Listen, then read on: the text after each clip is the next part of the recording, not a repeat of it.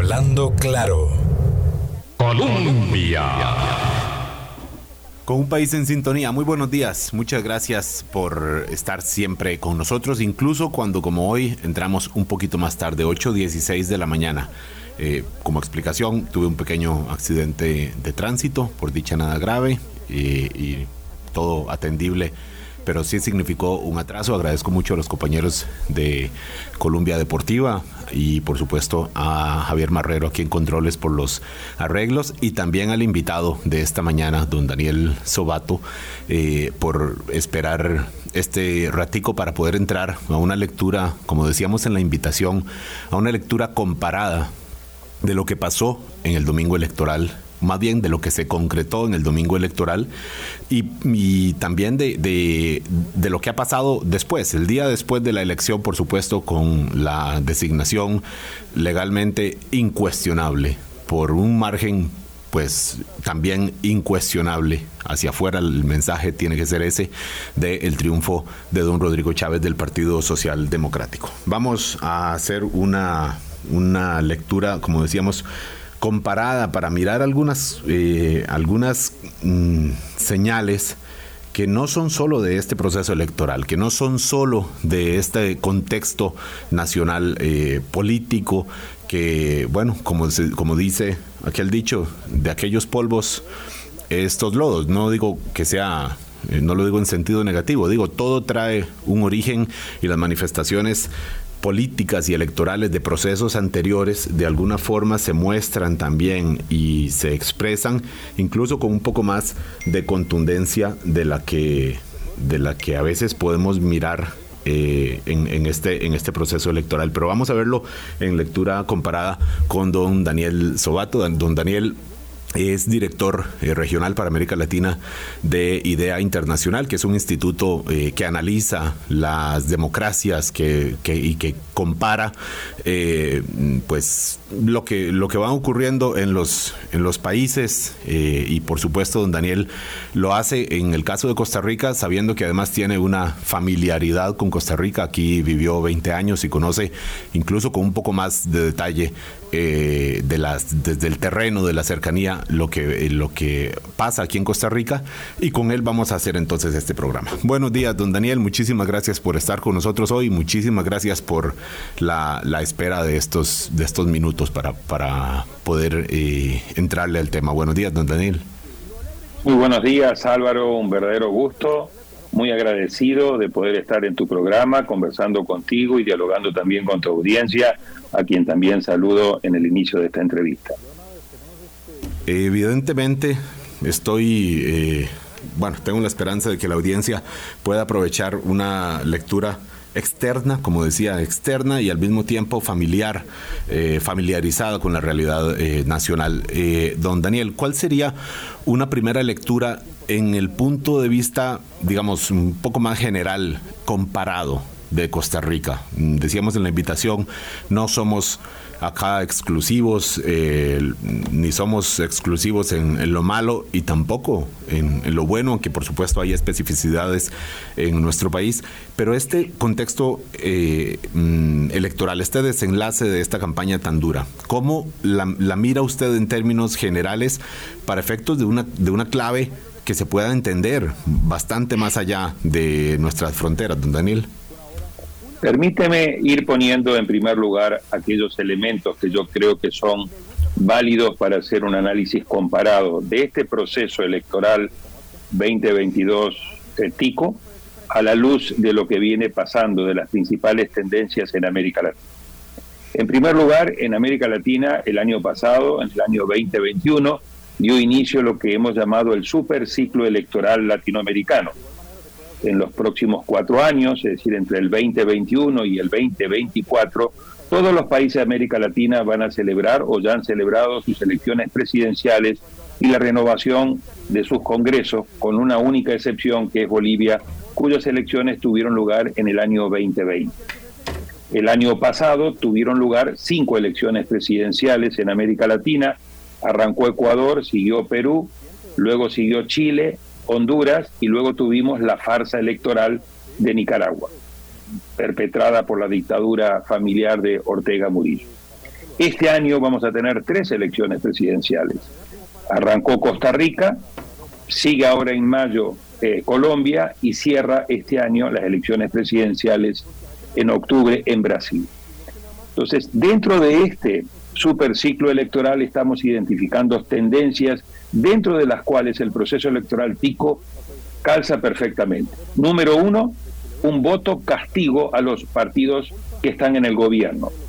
De las últimas 13 elecciones que hemos tenido, desde el año 2019 a la fecha, estoy hablando de elecciones presidenciales, en 12 de ellas, incluida la de Costa Rica, pierde el partido que está en el gobierno. La única excepción es la farsa electoral de Nicaragua. Segundo, en la mayoría de los casos donde está prevista la segunda vuelta, particularmente desde el año pasado a la fecha, todos los países han tenido que elegir a sus presidentes yendo a una segunda vuelta. Ocurrió en el caso de Ecuador, ocurrió en el caso de Perú y ocurrió en el caso de Chile y ocurre ahora en el caso de Costa Rica. En varios de esos casos hay reversión de resultados, es decir, que quien ganó en la primera vuelta luego pierde en la segunda vuelta. Fue el caso, por ejemplo, en el caso de Chile, fue el caso en Ecuador y es en el caso de Costa Rica. También otra tendencia es que los presidentes que resultan electos, como tienen que ser electos en segunda vuelta, pero los congresos se integran en primera vuelta, ninguno de estos presidentes electos en segunda vuelta llega a la presidencia con mayoría propia en el Congreso. No la tiene Boric en Chile, no la tiene Lazo en Ecuador, no la tiene Castillo en Perú y no la va a tener a partir del 8 de mayo cuando asuma el presidente electo Rodrigo Chávez. Y esto genera obviamente desafíos muy importantes en materia de gobernabilidad, que en el caso de Costa Rica son particularmente agudos. Me quedo aquí para que sigamos dialogando. Claro, volvemos al punto uno, don Daniel. Este voto rechazo, que claro, esta fue la noticia, una de las noticias que deparó la primera vuelta el 6 de febrero, este rotundo golpe al Partido Acción Ciudadana con menos de 1% de los, de los votos con al, al candidato oficialista Welmer Ramos y con cero escaños. ¿Se ha visto algún otro castigo tan severo en otros países a un gobierno eh, saliente en, el proceso electoral, don Daniel? Eh, porque habla usted del voto castigo y que es, válido, eh, digo, se ve en la tendencia internacional, pero en esta magnitud no lo sé, se lo pregunto. No, no lo hemos visto. Yo diría que en el caso de Costa Rica, digo esto con muchísimo respeto, este voto castigo se convirtió en el caso de Costa Rica en un voto paliza porque como usted bien señala Álvaro, fíjese que el candidato a presidente saca 0.66%, si mal no recuerdo, es decir, por debajo del 1%, pero a su vez pierde el partido la totalidad de las curules de los, de los diputados que tenía. Entonces, esto es una verdadera paliza que no hemos visto eh, en, el, eh, en, el resto de América Latina eh, en los procesos recientes. Y realmente creo que es un elemento que caracteriza, eh, si bien lo inscribe dentro de la corriente del voto castigo a los oficialismos, pero caracteriza de manera muy especial a Costa Rica, porque creo que lo que estamos viendo es una profunda reconfiguración del sistema de partidos políticos que ya venía dándose desde fines del siglo pasado e inicios de este. Hay que recordar que precisamente este partido que prácticamente hoy ha desaparecido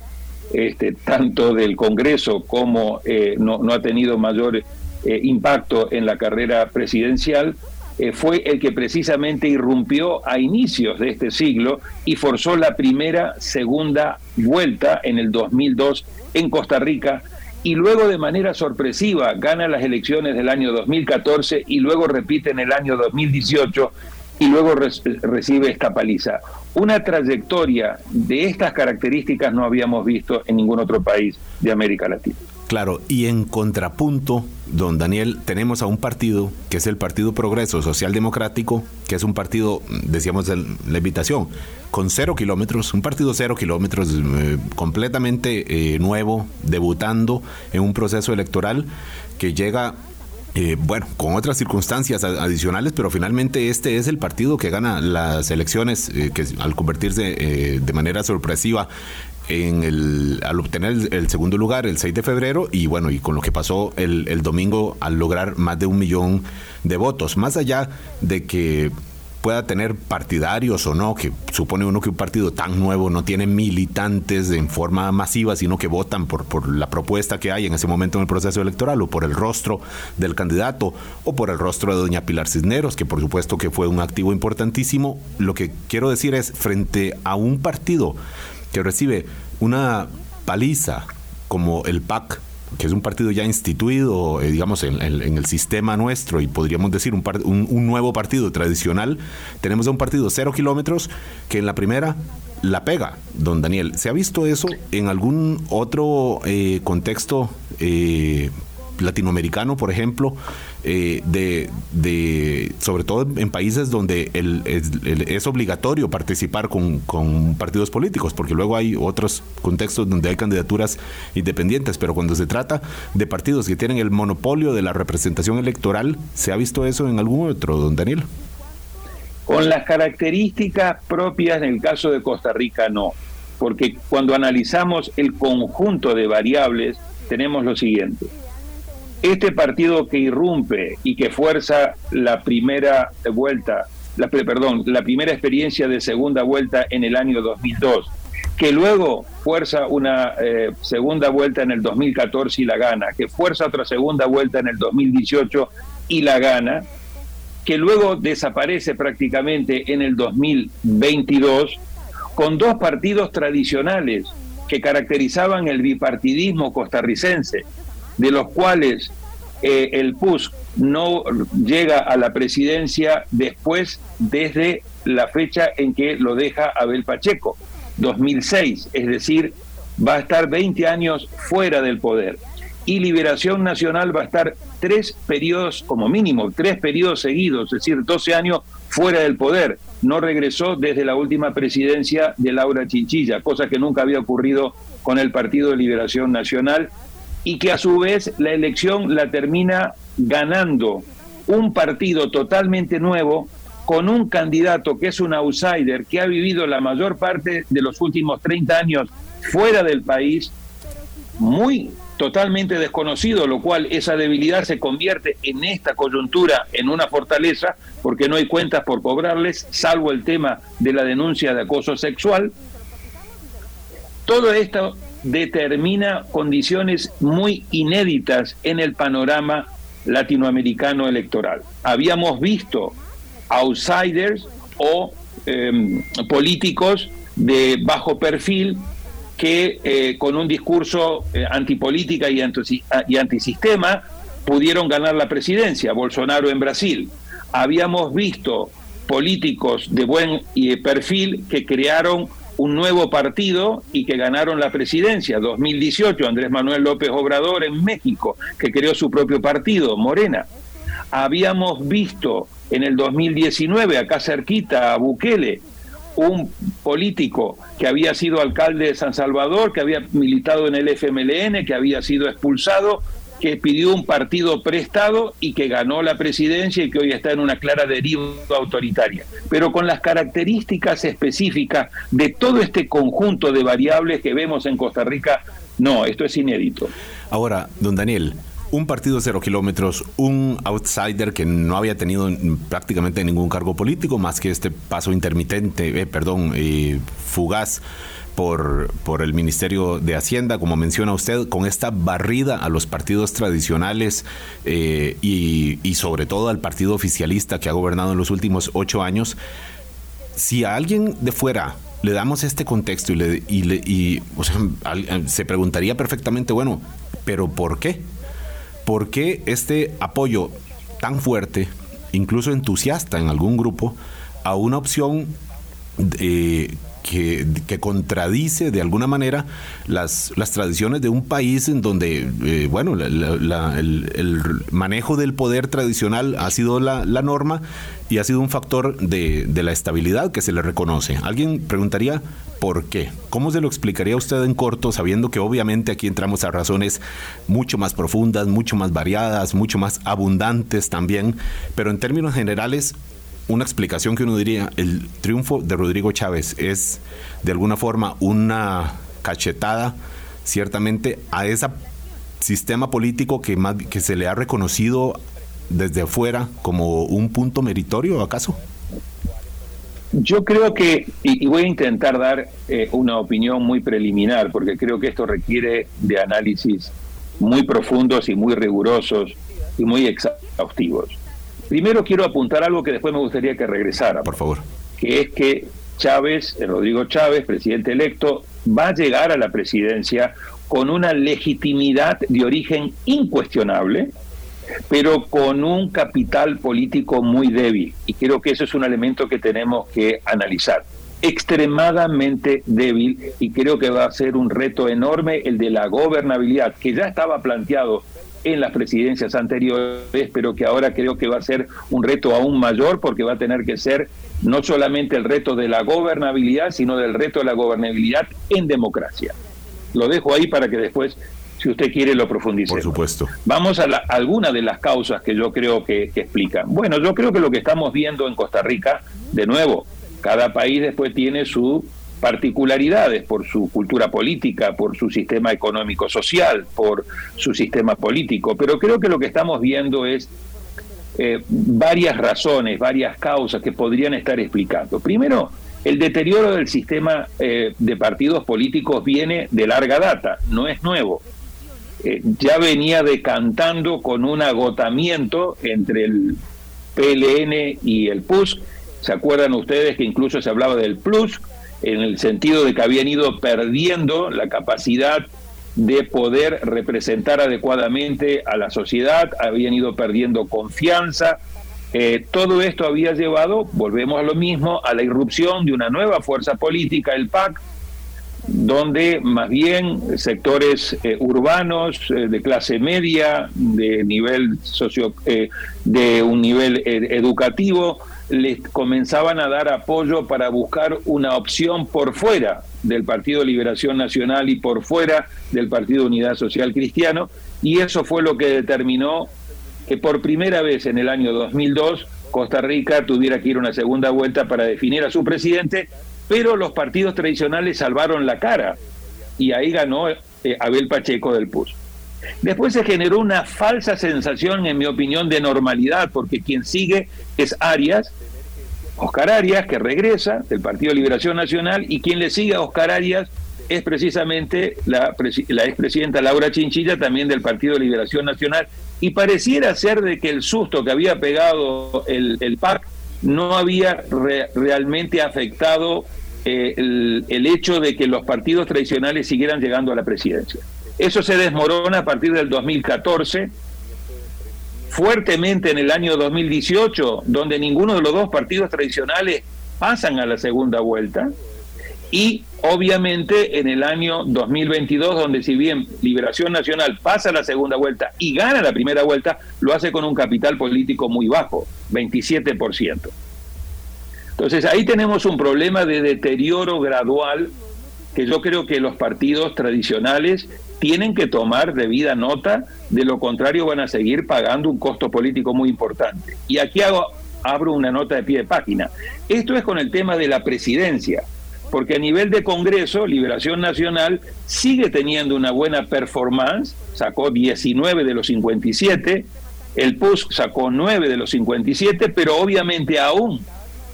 teniendo una buena performance en el ámbito de lo legislativo, han ido perdiendo mucho terreno y también han ido perdiendo mucha identidad, lealtad y fidelidad partidaria. Recuerde que en la última encuesta que se publicó del CIEP decían de que prácticamente el 73% de las personas eh, que iban a votar no se sentían identificadas con ninguno de los dos candidatos que había pasado a la segunda vuelta. Ahí hay un problema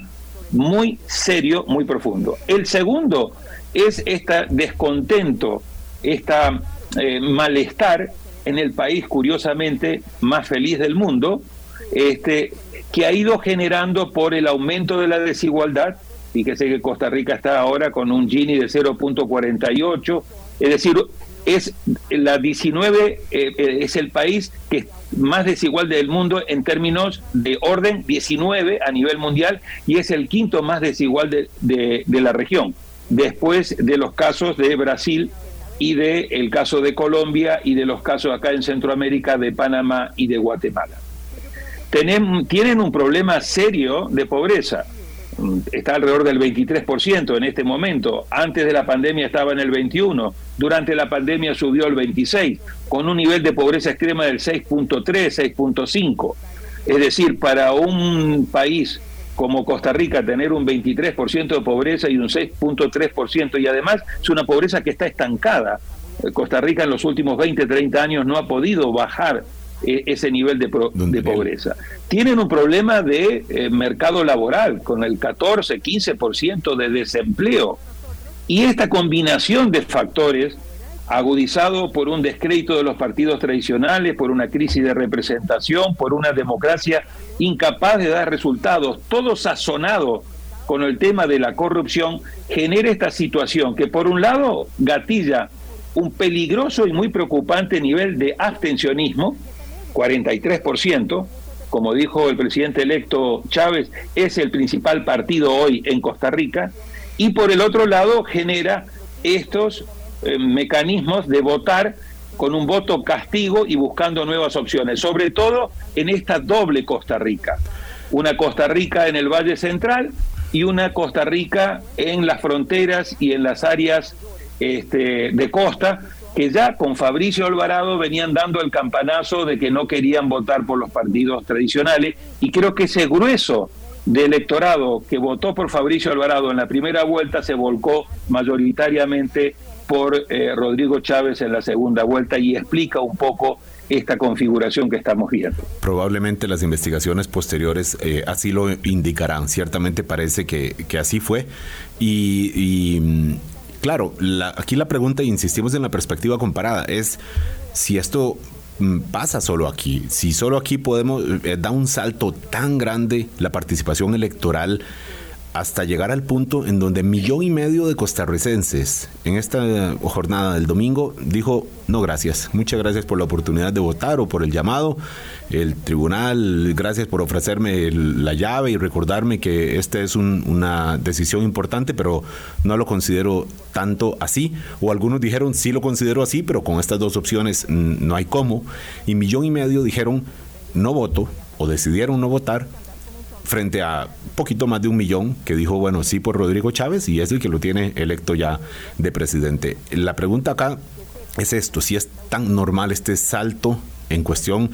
de, ocho años, sabiendo que ya venía reduciéndose la participación eh, progresivamente, pero realmente es, es hay un, un repunte de la, de la abstención que podemos notar y la pregunta que vamos a dejar para plantearle a don Daniel Sobato al volver de la pausa es justamente esa. Si es tan propio o tan eh, nuestro o en realidad es parte de una tendencia internacional, esta eh, de alguna forma... Mm, reacción ante un sistema que además se ve como centralizado y el mapa de voto por José María Figueres y sabiendo lo que representaba en este proceso electoral, así parece indicarlo. Ya casi volvemos con el director regional de Idea Internacional que suele mirarnos desde muy cerquita acá del país vecino del sur de Panamá y por supuesto siempre con un cariño que le tiene, lo ha confesado mucho por el tiempo que vivió en Costa Rica y bueno, las amistades, la familia que tiene acá también. Don Daniel Sobato, ya casi volvemos al volver de esta pausa. Hablando claro. Colombia. Con un país en sintonía. Decía que me agrada mucho poder tener la perspectiva comparada que nos aporta don Daniel Sobato para mm, podernos mirar en otros contextos también y dimensionar eh, lo que estamos haciendo acá con nuestro proceso eh, político, con nuestra transformación indudable, eh, reflejada en las características del triunfo, insistimos, legalmente incontestable, indudable, incuestionable de don Rodrigo Chávez, porque ese es el sistema democrático que reconoce ciertamente pues una, una precisión enorme de la voluntad popular de quienes deciden sí acercarse a las urnas pero el análisis, decíamos, nos obliga a mirar también quienes no lo hicieron. Es normal, don Daniel Sobato, este mm, salto tan, tan fuerte de la abstención en un país eh, en un de un proceso electoral al, a otro hasta llegar a un 43% de abstención acá en Costa Rica. Y de nuevo, y, de una vez le pregunto, ¿y es para preocuparse considerando las circunstancias de esto que usted ha venido mencionando eh, en los minutos previos, don Daniel? La primera pregunta es no, la segunda es sí. Eh, no, no es normal. tenemos varios países en la región donde hay un alto nivel de abstención por ejemplo, Colombia es un país que tradicionalmente se ha caracterizado por un alto nivel de abstención electoral. Eh, Chile, después del cambio del sistema electoral, donde había eh, registro eh, voluntario, pero si te registrabas el voto era obligatorio y lo cambiaron a un registro automático, pero con voto optativo, no obligatorio, también aumentó muchísimo la abstención electoral en el caso de Chile pero por el cambio en el sistema. Tuvimos un alto nivel de abstención electoral en la farsa electoral nicaragüense, que se explica por las características propias. Pero en una democracia madura, de muy buen nivel de calidad, como la costarricense, lo que hemos visto en los últimos 40 años es prácticamente que se ha duplicado, incluso un poquito más, el nivel de eh, abstencionismo.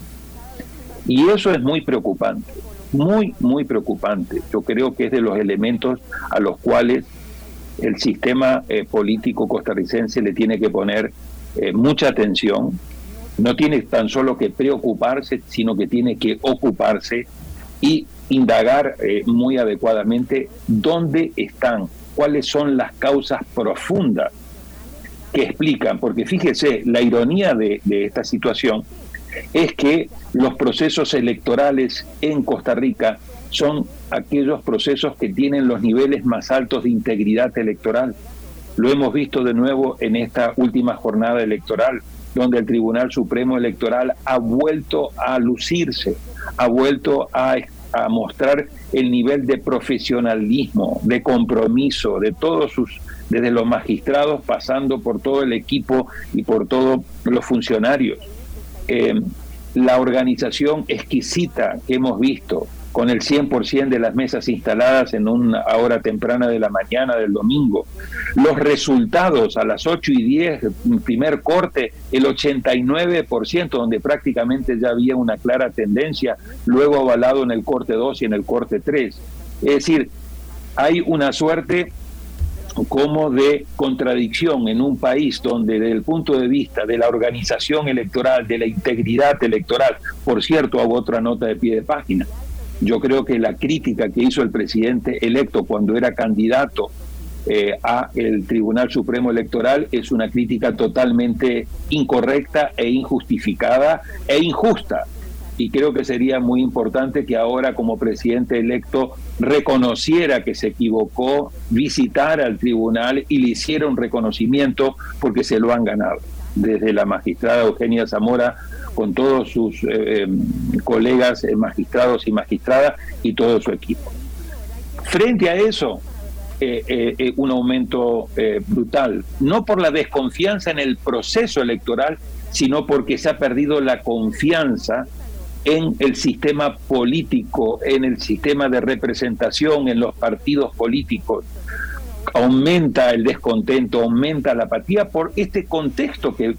describíamos hace un rato. El aumento de la desigualdad, un nivel de pobreza alto para un país como Costa Rica, el desempleo,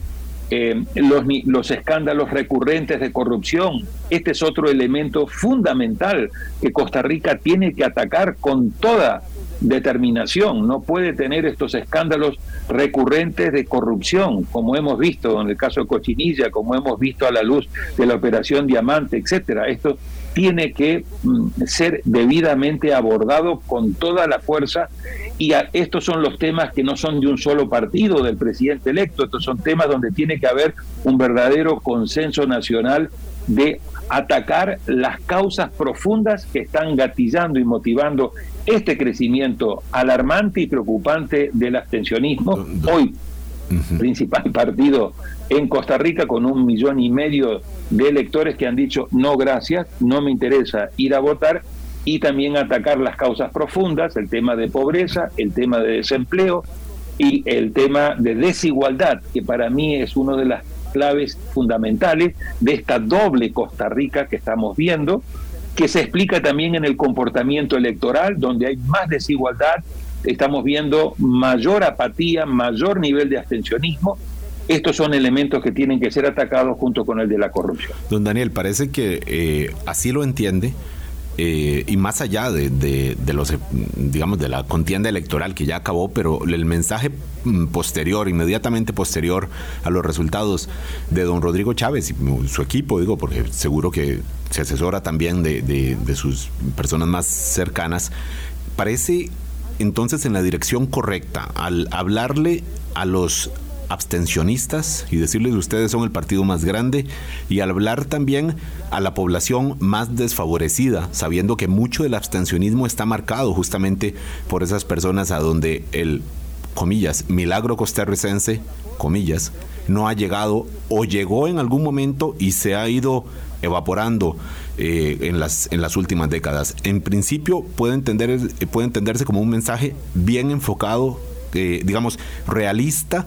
y apegado a lo que arrojan los resultados de la jornada del domingo, don Daniel. Creo que sí. Si, si nosotros desagregamos, no recuerdo de memoria en detalle, pero si nosotros desagregamos los resultados electorales de esta segunda vuelta,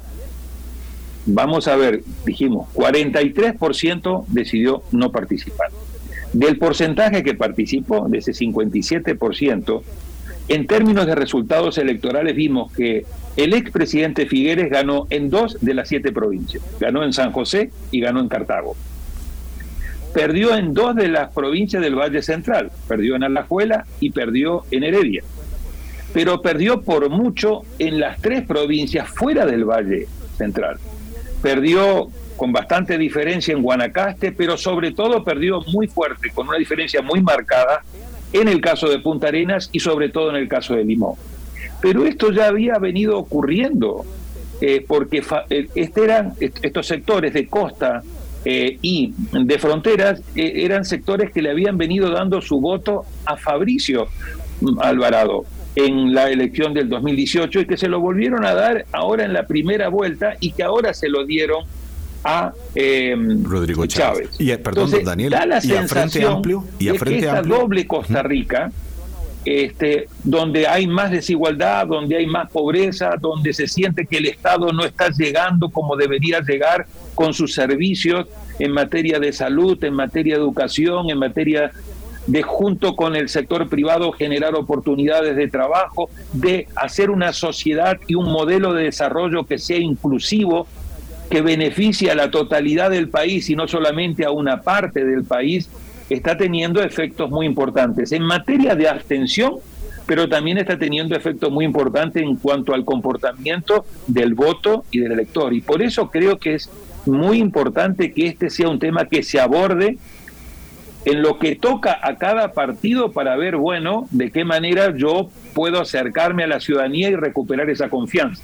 pero además hay una segunda dimensión que es la totalidad del sistema político, abordar las causas profundas que están provocando este nivel alarmante y preocupante de abstencionismo. Entonces, creo que sí hay que ponerle mucha atención. Lo que estamos viendo en otros países,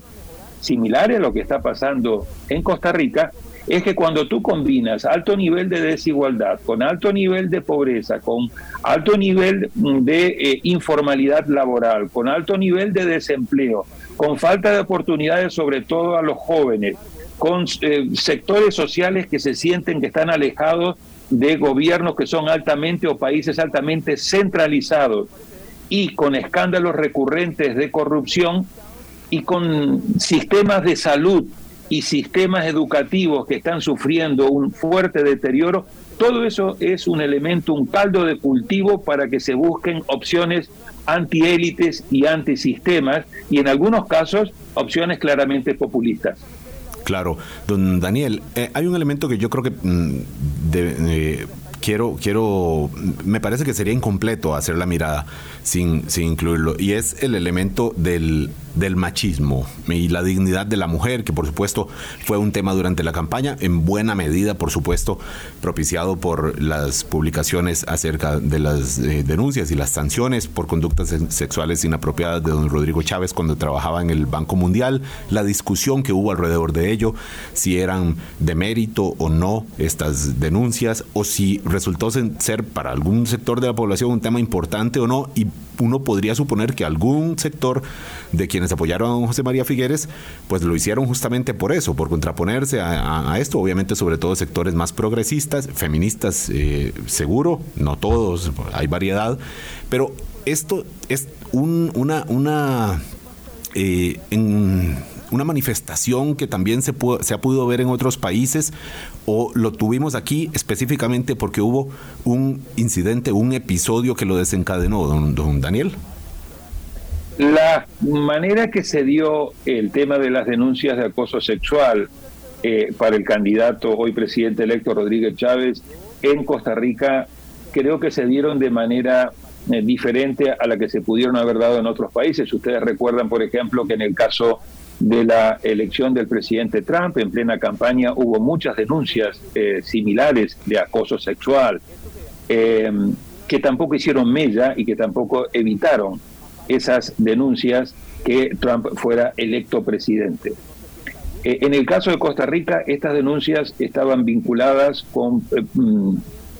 situaciones que se dieron en el ámbito laboral del Banco Mundial, fuera de Costa Rica, con personas eh, realmente no conocidas dentro de Costa Rica. Creo que ese fue uno de los elementos que quizás no afectó demasiado al candidato. Por el otro lado, yo sí creo de que esto va a tener que ser objetivo de un análisis mucho más profundo. ¿Por qué este elemento? que para ciertos sectores, comprensiblemente, es muy sensitivo y muy sensible, no jugó un papel más determinante. Y yo creo que en gran medida puede ser, porque quizás, y digo quizás porque no tengo los elementos, no he hecho una investigación profunda, creo que es importante que se haga, eh, hasta qué punto la sociedad costarricense no sigue siendo una sociedad que en algunos sectores es claramente machista.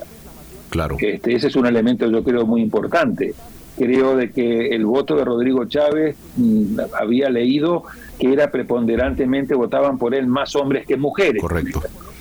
Eh, ahí puede haber alguna serie de explicación que tiene que ver con los temas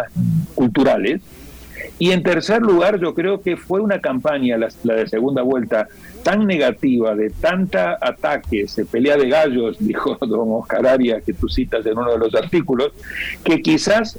el ataque eh, de uno al otro con el tema del acoso sexual y del otro al otro candidato con el tema de corrupción, quizás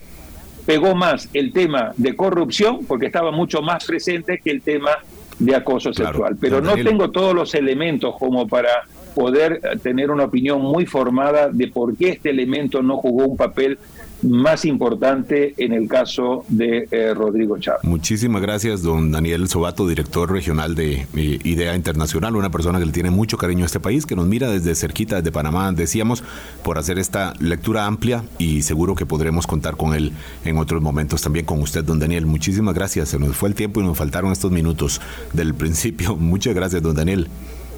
Muchísimas gracias eh, Álvaro por esta invitación. Un saludo a ti, a tu equipo y a la audiencia y un cariño muy grande a Costa Rica, un pueblo que llevo muy cerca de mi corazón. No lo dudamos. Muchísimas gracias, don Daniel Sobato. Muchísimas gracias a usted también. Hasta mañana a las 8 para mirar las señales y los episodios de la, de la posteridad, digamos, de, lo, del día después de la jornada electoral y lo que vamos viendo ahora del próximo presidente de Costa Rica. Ya. Hablando claro, hablando claro.